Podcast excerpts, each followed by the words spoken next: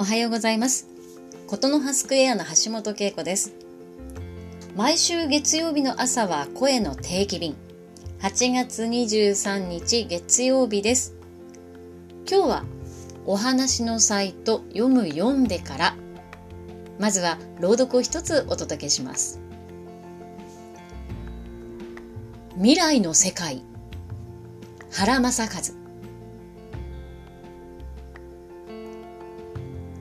真夜中。僕は寝る前に窓を開け外を見た。見慣れた街の明かり。あれ？線路の向こう側。いつものマンションの向こうに知らないマンションが見える。なんだかぼんやりと。新しく建ったのかな？日曜日。僕は新しいマンションを探してみた。うちから歩いて10分ほどのところ。でも、そこには何もなかった。真夜中、気になってまた窓の外を見る。すると、やはり見慣れないマンションがある。しかも昨日よりはっきりと。次の日、今度は夜に探してみたが、新しいマンションはどこにもない。この話を友人にしたら、ああ、あの丘にマンションを建てる計画があるらしいよ、と言った。でもまだ建ってないんでしょ？僕が言うと、計画の実現性が高まってるってことかな、と友人。そんなことってある？未来ってこんな風に今と同時にあってもいいのだろうかあってもいいのだとしたらだとしたらいい未来を考えないと真夜中僕は窓の向こうに新しいマンションを見ながら何か友人にも見えるような楽しい計画を立ててみようと思った。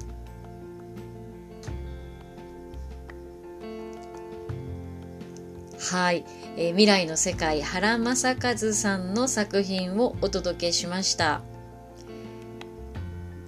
えコロナでですね、ステイホームの時間が、まあね、本当夏休みでね、お出かけしたいところですけれども、もう増えてますよね。なかなかこう、外に出られない方々が多いかなと思います。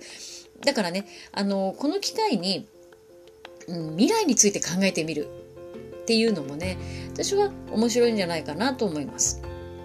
で、えー、未来を描く時まあ、こんな未来になったらいいなって考えた時に私は、まあ、それに近づくために2つ大事な要素があると思ってるんですね。まず1つ目は想像することです。それもできるだけ具体的にこう絵がね頭の中に浮かぶように具体的にイメージをするということですね。そしてもう一つが言葉にするということです。あのどんなに素敵な未来をご自分の頭と心の中に描いていてもやっぱりねそれを外に出さないと伝わらないですよね。で言葉にして外に出すことでいいことがあります。それは、それについての情報が自然と集まってくるようになるっていうことです。実際に、そういうことって結構私もあってですね。え例えば、すごく身近なところで言うとね、あの、私は福山雅治が好きだってよく言ってますけれども、もう言い過ぎてますから、皆さんが福山雅治さんの情報を私に何にもお願いしなくてもくれるんです。届けてくれるんです。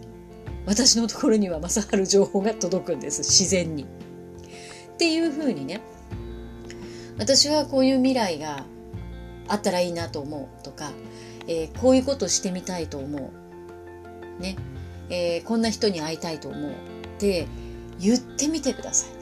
言葉にして、ね、そうするとまあ、私のようなおせっかいな人をはじめ周りのね皆さんのことを大事に思ってる人たちがいろいろと手助けをしてくれるはずです。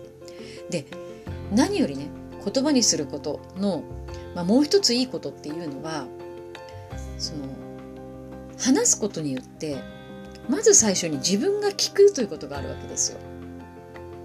ねえー、自分がその言葉をしっかり認識できるので自分の頭にも高いアンテナが立ちます。そしてそれこそがなりたい未来やなりたい自分を引き寄せると私は思うんですね。えことの葉スクエアって言葉を磨くと人生が豊かになるというようなテーマで、まあ、えー、つけた屋号なんですけれどもね、えー、ぜひぜひ言葉にしてみてください。想像してみてください。描きたい未来があなたの目の前に、えー、現れるんじゃないかなと。まあ、そこに続く道がね、えー、きっと現れるんじゃないかなと思います。ということで、まあ、夏休みもね、もうラストスパートです。えー、今年もちょっとイレギュラーな夏休みになってしまいましたが、どうぞ皆さん、体に気をつけて、今週も元気に笑顔でいってらっしゃい。